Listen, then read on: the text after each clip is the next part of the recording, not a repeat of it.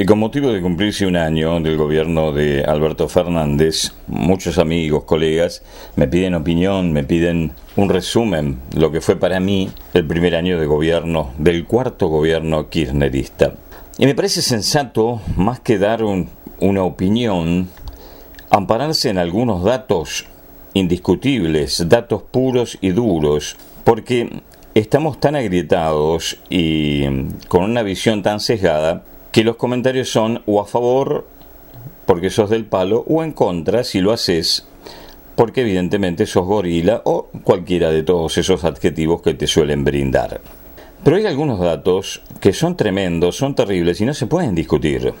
Se pueden negar como hace el kirchnerismo, intentar meterlos abajo de la alfombra, intentar distraer creando operaciones como es un clásico de su modus vivendi político, o distraer con situaciones que van desde la ley del aborto hasta el velorio de Maradona, o los rugbyers, o en su momento los runners, o los surfers.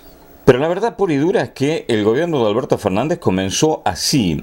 Tanto en campaña presidencial como en los dos debates, aseguró, firmó, juró que el día de toma de asunción del gobierno iba a firmar el aumento del 20% a los jubilados y pensionados de la República Argentina que no iba a pagar las LELIX, que con ese dinero iba a cumplir ese compromiso y que las LELIX la iba a desarmar e iba a terminar con el festival de bonos del macrismo que nos endeudó, etcétera, etcétera, etcétera, etcétera.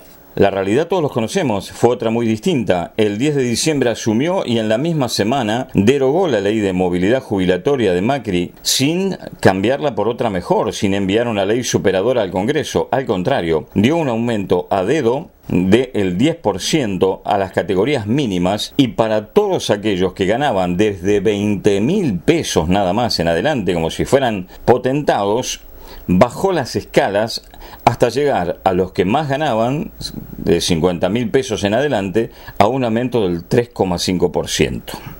Hasta el día de hoy, un año después, sigue sin haber una ley de movilidad jubilatoria.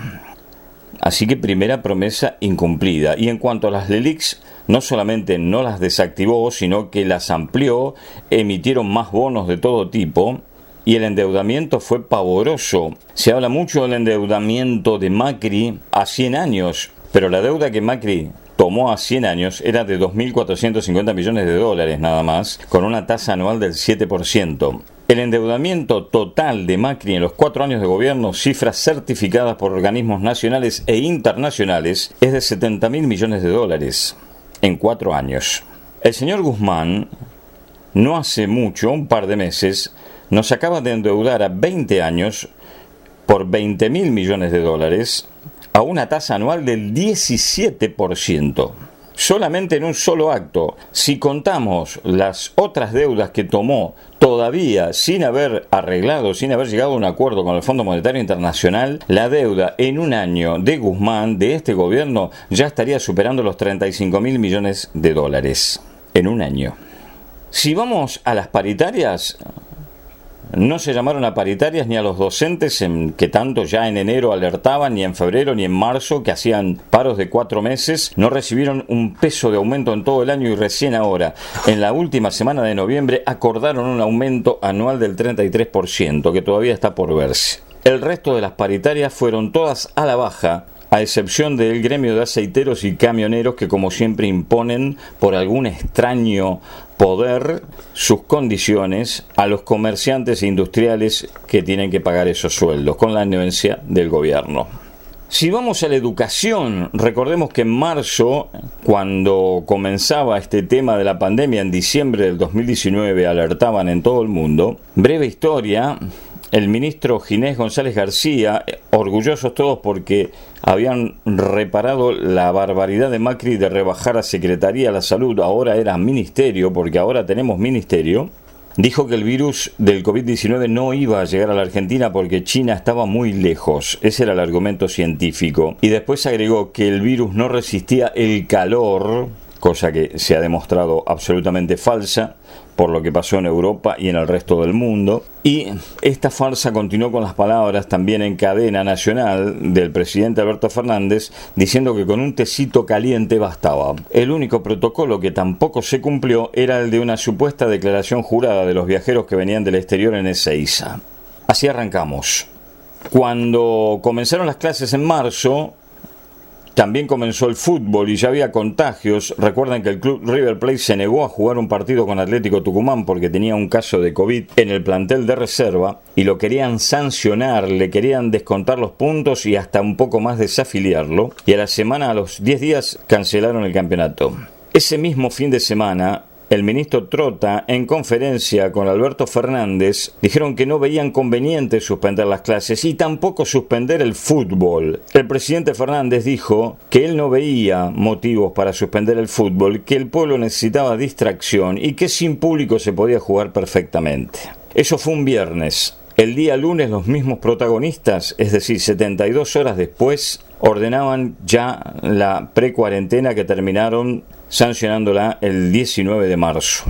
Y suspendieron las clases y suspendieron el fútbol. No hemos vuelto a tener clases. Seguimos sin clases y seguimos discutiendo cuándo y cómo retornarán las jornadas educativas. Las clases virtuales, pese al gran esfuerzo de muchos docentes, no han dado resultado, ha sido un desastre educativo del cual no se tiene dimensión y no sabemos cuál es el nivel de deserción tanto en la escuela primaria y sobre todo en la escuela secundaria. Se habla de tragedia educativa. Así comenzamos el primer año. Pero vamos a algunos datos, como yo les decía. La caída económica, según un informe de la consultora ABCB, en el rubro del calzado el 30,7%, siderurgia 22,2%, textil 22%, construcción 21,5%, rubro automotriz 21,2%, con el agravante que ahora con el cepo no consiguen, no pueden importar elementos porque no le dan los dólares para importarlo. La informática, TV y comunicaciones cayó un 16,7%, la minería un 15,1% y la refinería de petróleo un 12,5%. Los aparatos domésticos en general cayeron un 11% en sus ventas y la industria tomada en forma global cayó un 7,6%. Datos de la consultora ABCD tomados de fuentes oficiales del INDEC y consultoras privadas. En cuanto a la pobreza, Macri dejó, según la Universidad Católica Argentina y según el INDEC del Hijo de la Baña, un 34% de pobres y un 50% de niños pobres. Al día de hoy, recientemente, se acaba de informar que el nivel de pobreza de este primer año de gestión de Fernández es del 44,2%, es decir, que en un año subieron 10 puntos la pobreza. Pero a 14 puntos subió, sufrió y subió la pobreza infantil, del 50% de Macri, según la UCA, la estiman hoy en un 64% con un 16% de indigencia absoluta de niños y adolescentes. 14 puntos porcentuales en 12 meses. La pobreza y miseria infantil subió el gobierno nacional y popular. Hay 5 millones de nuevos desempleados, 4 millones de nuevos pobres, un déficit del 8% anual. Cuando Macri se fue dejó 46 mil millones certificados por las mismas autoridades entrantes, 45 mil, perdón, 45 mil millones de dólares de reservas líquidas en el Banco Central. Hoy prácticamente no hay reservas y se recurre nuevamente, como en el final del gobierno de Cristina Fernández de Kirchner, a swap, que son asientos contables, con eh, moneda china. Además, crearon los que criticaban a Macri por el nivel alto de los impuestos y las tarifas, crearon 16 nuevos impuestos y aumentaron todos los demás. Datos oficiales. En cuanto al COVID-19, volvemos los que decían que con un tecito se arreglaba, que el calor lo mataba y que no iba a llegar porque estábamos lejos y que solo se les iba a pedir una declaración jurada a los viajeros que venían del exterior, que se reían de Brasil y lo criticaban cuando comenzó la cuarentena diciendo que ellos lo manejaban mejor, también dijeron lo mismo de Suecia y de los Estados Unidos, terminaron en el cuarto lugar en el mundo de países con más muertos por millón de habitantes. 878,3 muertos por millón de habitantes. Cuarto puesto en el mundo. Terminamos con, hasta ahora, ya superamos los 40.000 fallecidos en el país y un millón y medio de infectados. Los que decían que los iban a felicitar por el manejo de la pandemia. Pero hay un dato mucho peor, mucho más trágico. Los muertos a raíz, en circunstancias dudosas, por retenes, por retención policial a aquellos que violaban la cuarentena dispuestas en el AMBA, pero sobre todo en las provincias. Gente que apareció muerta en comisarías. Vamos a hacer, vamos a pasar lista. Recuerdan ustedes que en las aulas se lo llamaba Maldonado. Literalmente se preguntaba por Maldonado. Está presente. También recordamos el caso de una pediatra que en su consultorio en un hospital público de Cava salió al pasillo donde estaban esperando sus pequeños pacientes, nombrando a Maldonado a ver si había llegado para ser atendido.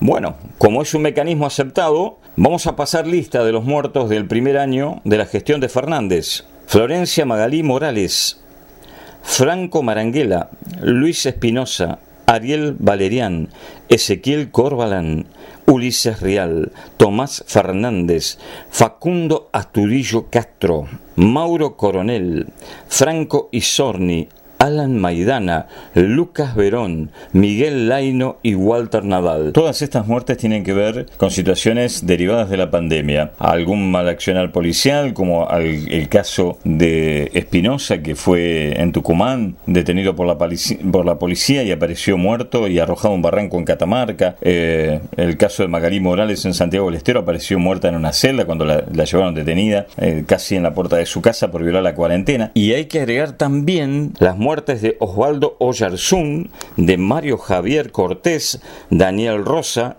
Luciano Ferreira y Osvaldo Mansilla, a Nelson García, Lucía Ponti, y no nos podemos olvidar del caso de Solange Muse, quien enferma terminal oncológica pidió ver a su padre antes de morir, y el hombre que vivía en la zona sur del país manejó 40 horas para llegar a Córdoba y cuando entró a la ciudad le prohibieron el ingreso, no pudo ver a su hija que falleció al día siguiente.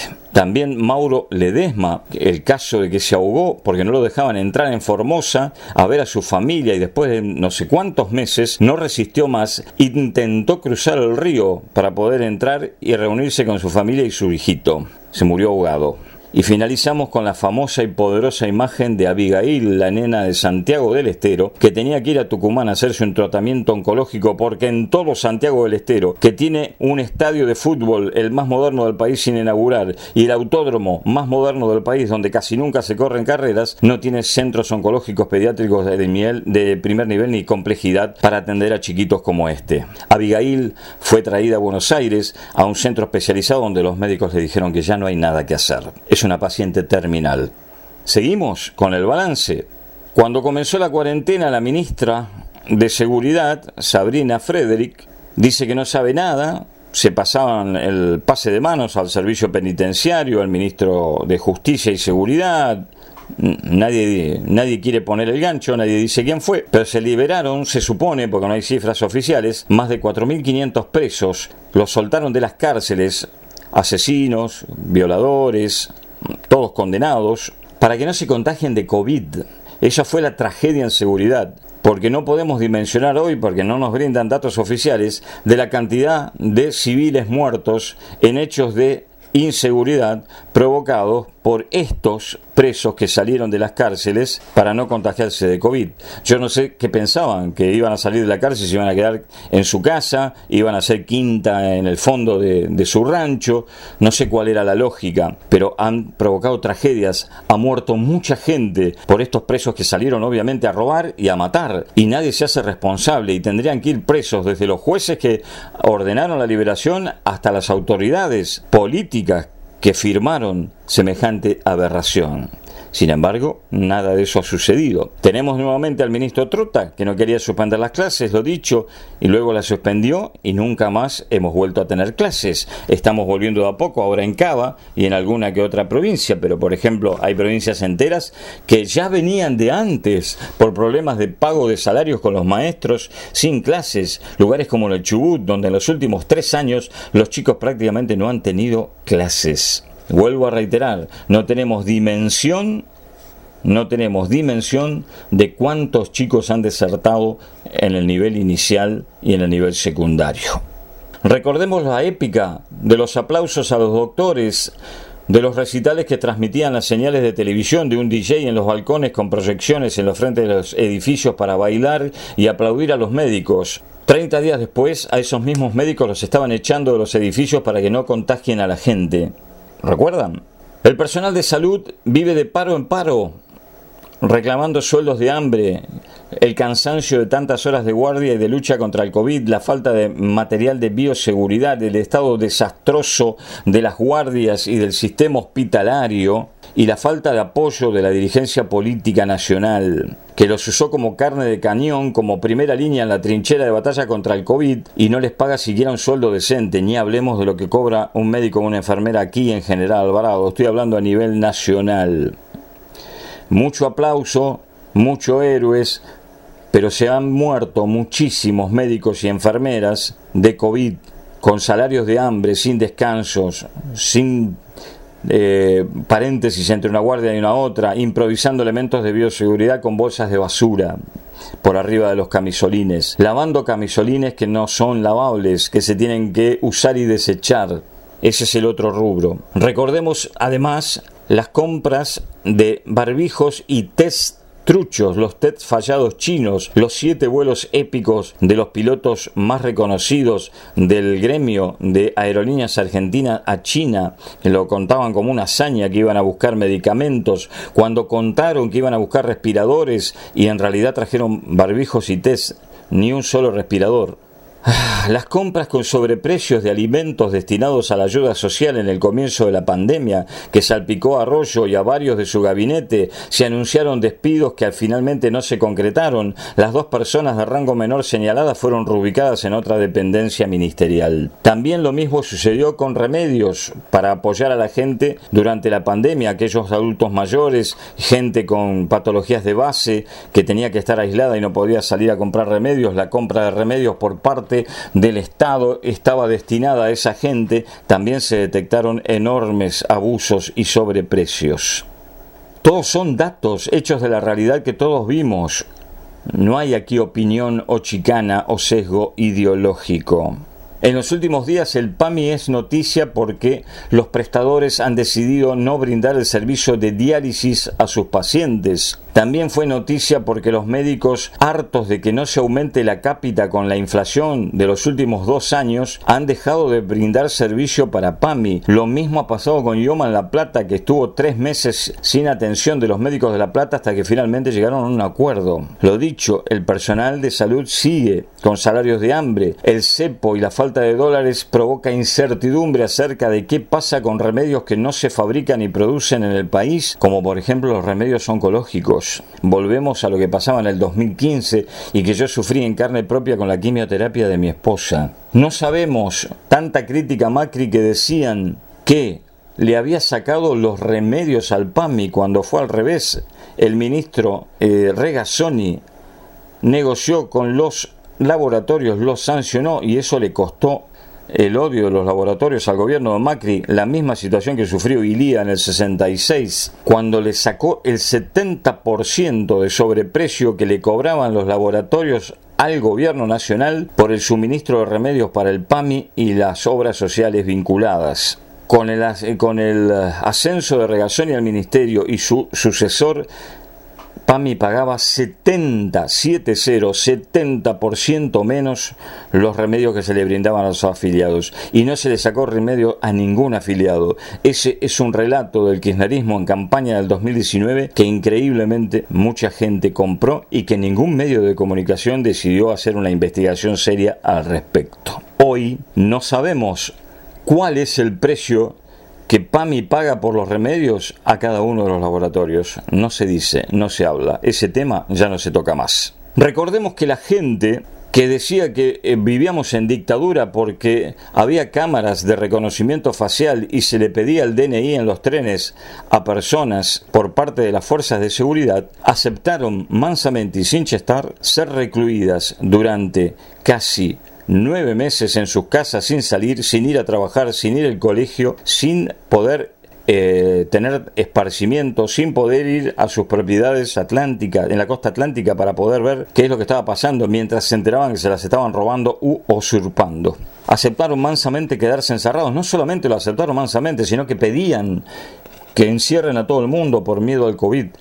Los que lloraban dictadura, gran parte de la sociedad aceptó que se restrinjan sus garantías y libertades individuales protegidas por la Constitución Nacional.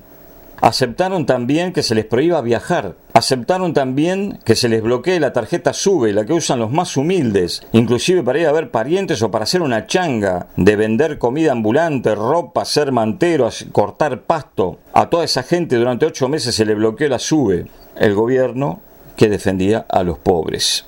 Llegamos al despropósito de tener que reservar asiento en un tren, la línea Sarmiento, el Mitra, el Roca. Al día de hoy todavía no tenemos habilitados los micros de larga distancia para viajar a las localidades turísticas, que no solamente se viaja por una cuestión turística. Hay gente del interior del país que necesita, cuestiones laborales o de estudio, o de llevar divisas y además y ver a sus familiares de donde son oriundos, no lo han podido hacer en nueve meses, no se han podido modificar. Hemos visto a un camionero con un infarto tirado en el pasto en la banquina al lado de su camión porque el gobierno provincial no permitió que una ambulancia cruce el límite, lo rescate y lo entre a la provincia. Lo tuvieron que ayudar sus compañeros camioneros y llevarlo mucho más lejos poniendo en riesgo su vida a otro establecimiento hospitalario. Todas estas cosas hemos visto en un año.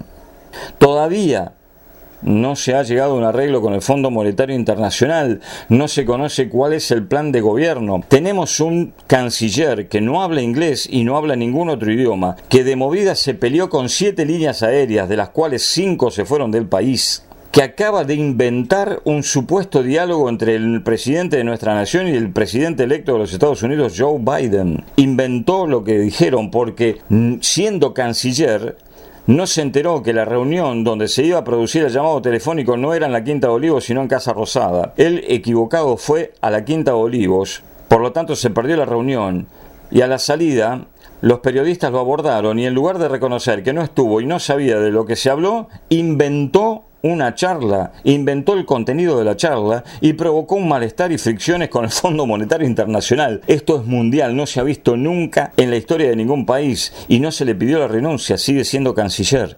Todas las paritarias se arreglaron las que se hicieron por debajo de la inflación, todas. Y durante la mayor parte de este año, muchos de los gremios no recibieron un solo peso de aumento por paritarias, recibieron sumas en negro a incorporar a futuro supuestamente al básico. Como ustedes saben, las sumas en negro no este, redundan en el aguinaldo y tampoco en los aportes jubilatorios. Soltaron a todos los presos de la corrupción K, buscaron la reforma judicial, buscaron voltear al procurador Casal y están a punto de lograrlo, modificando una ley que prohíbe hacerlo sin los dos tercios del Senado, quieren hacerlo por mayoría más uno. Salieron en libertad todos los presos de la corrupción K, todos. El único que podría llegar a reingresar debido al fallo de la Corte Suprema luego de 16 jueces y 16 instancias, todas firmes y en contra, es el ex vicepresidente Amado Boudou. El único que no pudo zafar porque no hay forma de tan corrupto que es, es Jaime. Milagro Sala, la perseguida, se dio el lujo de recibir hasta Evo Morales, con más de 100 personas en la comitiva, en la casa, en la mansión de varias hectáreas con pileta, aire acondicionado, donde cumple su terrible arresto domiciliario. Ese es el balance de un año de gestión. Más de 50 empresas multinacionales se fueron del país. Más de 350.000 empresas han cerrado o se declaran en bancarrota o anuncian que no van a poder continuar. El microcentro de la capital federal es un cementerio de locales vacíos, ni hablar el ámbito metropolitano, lo que antes se denominaba el conurbano bonaerense. La situación de inseguridad explotó. Hace 48 horas asesinaron en pleno retiro a un turista armenio de un tiro en la cabeza a un chico de 15 años para sacarle una bicicleta. Y recordemos lo que dije anteriormente, los presos que soltaron y que ya han producido cuántas muertes. Y no volvió ninguno. Ninguno tiene tobillera y no se sabe dónde están. Y nadie habla del tema. Nadie habló en su momento ni nadie habla ahora porque nadie lo pensó de cómo van a hacer para que todos esos presos vuelvan a prisión. Porque tienen condena y tienen que estar en prisión. ¿Dónde los van a ir a buscar para vacunarlos, por ejemplo, y ordenar que vuelvan a cumplir su condena? ¿A dónde los van a ir a buscar? ¿Quién se va a hacer responsable de todo esto? Y como frutilla del postre anuncia la suspensión de las PASO porque ante el desastroso panorama que han producido en un año y la reacción de la gente en una elección de medio término, suspendieron las PASO dejando a la oposición sin la posibilidad de tener internas abiertas y ordenar su propia interna, obligando a dividir y fragmentar el voto opositor, ya que si no consiguen, cosa altamente improbable, una campaña de afiliación masiva, cada una de las fuerzas que integran la coalición de lo que se llamó Juntos por el Cambio, por ejemplo, la gente no va a poder ir a votar a esa interna, porque solo los afiliados pueden hacerlo. Todas las estrategias fueron para demoler las instituciones democráticas. Todo lo que se ha hecho ha debilitado el régimen democrático. El último papelón ha sido el silencio ante el fraude en las elecciones venezolanas y es Argentina el único país del continente y de varios países del mundo que se negó a firmar un informe sobre violaciones a los derechos humanos en Venezuela y se negó a condenar eh, las elecciones fraudulentas. Este es el resumen del año del presidente Alberto Fernández. Un desastre educativo, una tragedia educativa, una tragedia económica, una tragedia de muertes, una tragedia en récord de infectados, una absoluta falta de competencia en el gabinete armado, una absoluta falta de seriedad y transparencia en la gestión pública, falta de arreglo de las situaciones pendientes a nivel internacional en cuanto al comercio, no solamente al Fondo Monetario Internacional, sino todavía algunos juicios que vienen desde la época de Néstor Kirchner y Cristina Fernández de Kirchner, que todavía están para ser eh, abonados o litigados. Es un desastre. Y no hablemos de la acefalía de la provincia de Buenos Aires, el blindaje mediático que tiene Axel Kisilov, que es el nene preferido a los ojos de Cristina Fernández de Kirchner, es tremendo. Nadie habla en ningún medio de que la provincia de Buenos Aires en todo un año está acéfala, no produjo una sola obra, un solo acto, nada. Desde que María Eugenia Vidal dio un bono de 5 mil pesos en dos cuotas de 2.500 en los meses de octubre y noviembre del año 2019 y dispuso un aumento del haber mínimo jubilatorio de toda la provincia de Buenos Aires llevándolo a 11.400 pesos, que no se aumenta el piso mínimo de jubilaciones en la provincia de Buenos Aires. Kisilov en un año no dio un centavo a los jubilados de la provincia de Buenos Aires no subió el piso con dos devaluaciones y un dólar que pasó de 45 a 60 pesos y de 65 pesos a 150, el dólar más barato que conseguimos hoy. Nadie habla de eso, hay un blindaje total y absoluto sobre Axel Kisilov y el desastre que es la provincia de Buenos Aires, donde no se ha hecho una sola obra, donde no se ha hecho ningún arreglo en la red sanitaria, donde las cosas que se han comprado, barbijos, insumos y respiradores, fueron todos legados de la de nación. Se le ha quitado la coparticipación a la reta para dársela a la provincia de Buenos Aires y no tenemos idea de cuánto dinero fue, si ingresó o no ingresó y cuál es el plan, a dónde se va a destinar, qué se va a hacer con ello. Todo es caótico, absolutamente caótico. Pero creo que el peor balance, para mí en lo personal, no es lo que hizo Alberto Fernández de Kirchner y el kirchnerismo, porque nadie que no haya vivido los 12 años de la gestión K anterior podía imaginarse que iban a volver para hacer algo distinto. Tal vez muchos no esperaban que fuese tan malo, tan incompetentes los designados por Alberto Fernández. Pero nadie puede asombrarse de esto. Para mí el balance negativo del año no es en cuanto al gobierno de Alberto Fernández.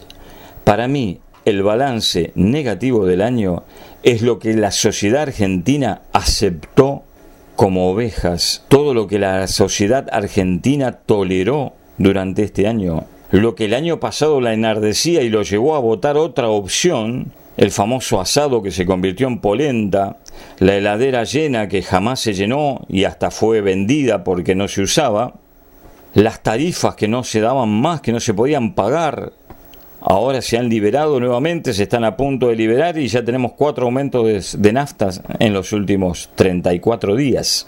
Para mí la tragedia es esa, lo que la sociedad argentina ha tolerado, cómo pasamos de un año a discutir del G20, de geopolítica, de energía eólica, de energía solar, del emisario más grande, cloacal, el primero que se hizo en los últimos 70 años, el soterramiento famoso del Sarmiento, la reactivación de la red ferroviaria, el intercambio con el mundo, el acuerdo con eh, la Unión Europea Mercosur, que quedó en la nada, vaca muerta que se volvió a morir. Pasamos de todo eso a discutir si está bien o está mal tomar un terreno. Ese es el resumen del año de gestión de Alberto Fernández. Una tragedia. Por lo que son estos señores conduciendo los destinos del país, pero para mí, lo recalco, por lo que la sociedad argentina aceptó sin chistar. Más allá de las redes, más allá de las marchas, más allá de un sector claramente identificado en el 41% que combate todo lo que hace el otro sector, pero la sociedad en su conjunto ha caído en un nivel de degradación, de corrupción, de ignorancia, de vagancia, de estupidez e imbecilidad y de mansedumbre que es inédito en la historia argentina y causa una profunda desazón y que hace que muchos durante toda esta pandemia se hayan dedicado a tramitar la doble ciudadanía de sus ancestros italianos, españoles, alemanes, polacos, de los inmigrantes judíos, sobre todo de las ciudades del este, de Europa del Este, para obtener el pasaporte la doble ciudadanía e irse de este país. Ese es el resumen del año. Lo peor no fue solamente lo que ya imaginábamos que iba a ser un desastre, que es Alberto Fernández y su circo ambulante. Lo peor es cómo cayó y lo que toleró la sociedad argentina durante estos 12 meses.